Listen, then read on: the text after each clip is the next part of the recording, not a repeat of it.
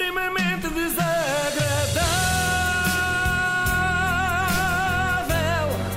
É mais forte do que eu. Segunda-feira falámos aqui de regresso às aulas, pensando mais naqueles estudantes que usam os tojos da Patrulha Pata e mochilas da Violeta. Hoje quero falar de um início de ano letivo um bocadinho diferente, o da universidade.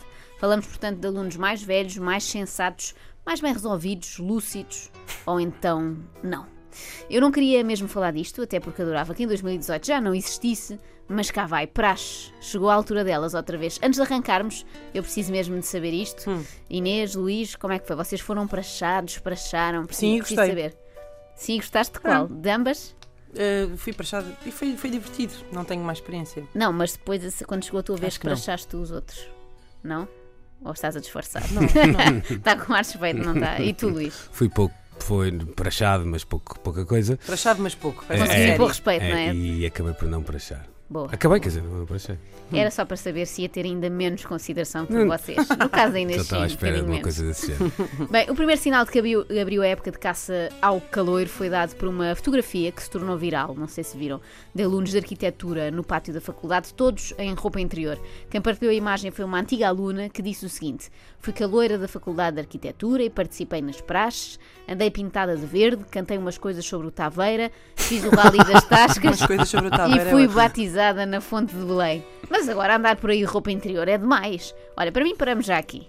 É que aquilo que já é considerado normal por toda a gente, tipo menu básico da praxe, só por si já é absurdo. Pensemos um bocadinho, que é uma coisa que pelos vistos faz pouco nos primeiros dias de faculdade. Uma pessoa estuda imenso para lá chegar, mas depois chega lá e passa as primeiras semanas de cérebro desligado, como se tivesse entrado na casa dos segredos, afinal.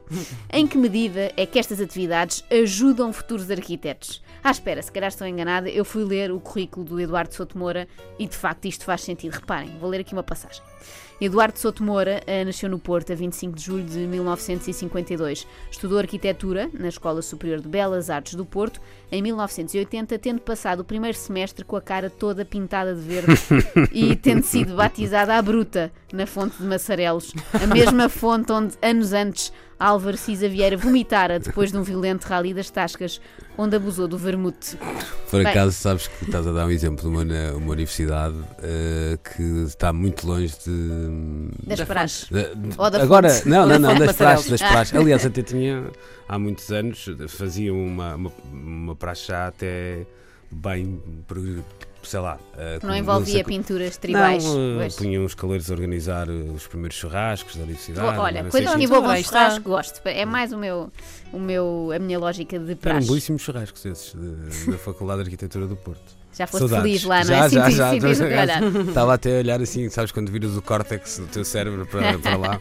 Bem, e quando se fala em praxe, vem sempre aquela. Parece quem tenha perdido lá um sapato, mas é uma história que eu tinha de ir embora só com. Sinto que o Luís vai ter que contar isto depois, não. mas Eu Não conheço um com caso de um aquela- Bem, amigo que, desculpa, conheço um caso de um amigo já que este tema Não, entusiasma. Lembrei-me que, que na, na sua faculdade ah, que- a primeira coisa que faziam aos calores quando lá chegavam era roubar-lhes um sapato. Só um. Só um, que era para eles não poderem fugir.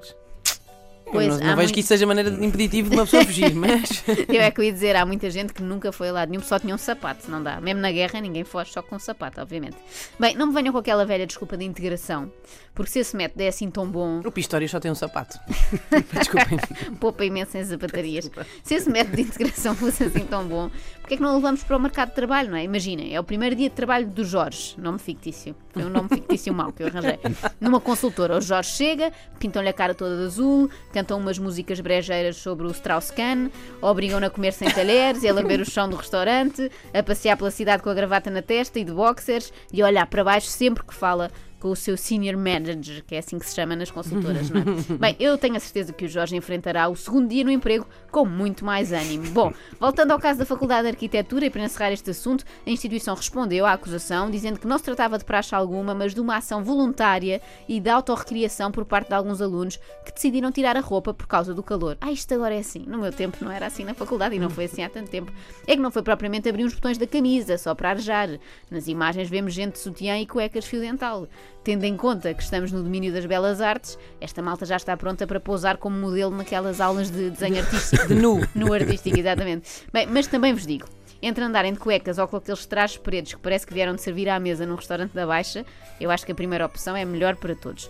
Mas olha, Não vi uma desculpa tão esfarrapada como esta do calor, desde aquela do Instituto Piaget de Macedo Cavaleiros. Não sei se lembram disto, provavelmente não, já foi há uns Ah, anos. tenho uma ideia. Houve uma aluna que processou a faculdade, Já depois tem. acabou mesmo por, por ganhar o processo. Ela processou-os porque foi obrigada a despir-se e a simular atos sexuais durante a praxe e não gostou. Na altura, uma veterana explicou o caso desta maneira. De lá para cá, no Instituto, o caso ganhou uma leitura estranha. São praxes que são, pode-se dizer, enigmas que a pessoa tem de descodificar. Porque há coisas que se diz como diz-passe, é diz-passe. Mas a pessoa, ao dizer muito rápido, não, não se apercebe o que é que estamos a pedir. Claro, como é que eu não pensei nisto antes? Faz o que é todo que quer dizer sentido. diz-passe? Ninguém Passe. mandou a. Ah, passe. diz passe. Ninguém mandou a menina despir-se. Disseram diz passe, houve um mal entendido e ela acabou em pelota. Olha, só para fazermos a experiência, Inês, diz passe. é melhor a filmar, não faças nada. extremamente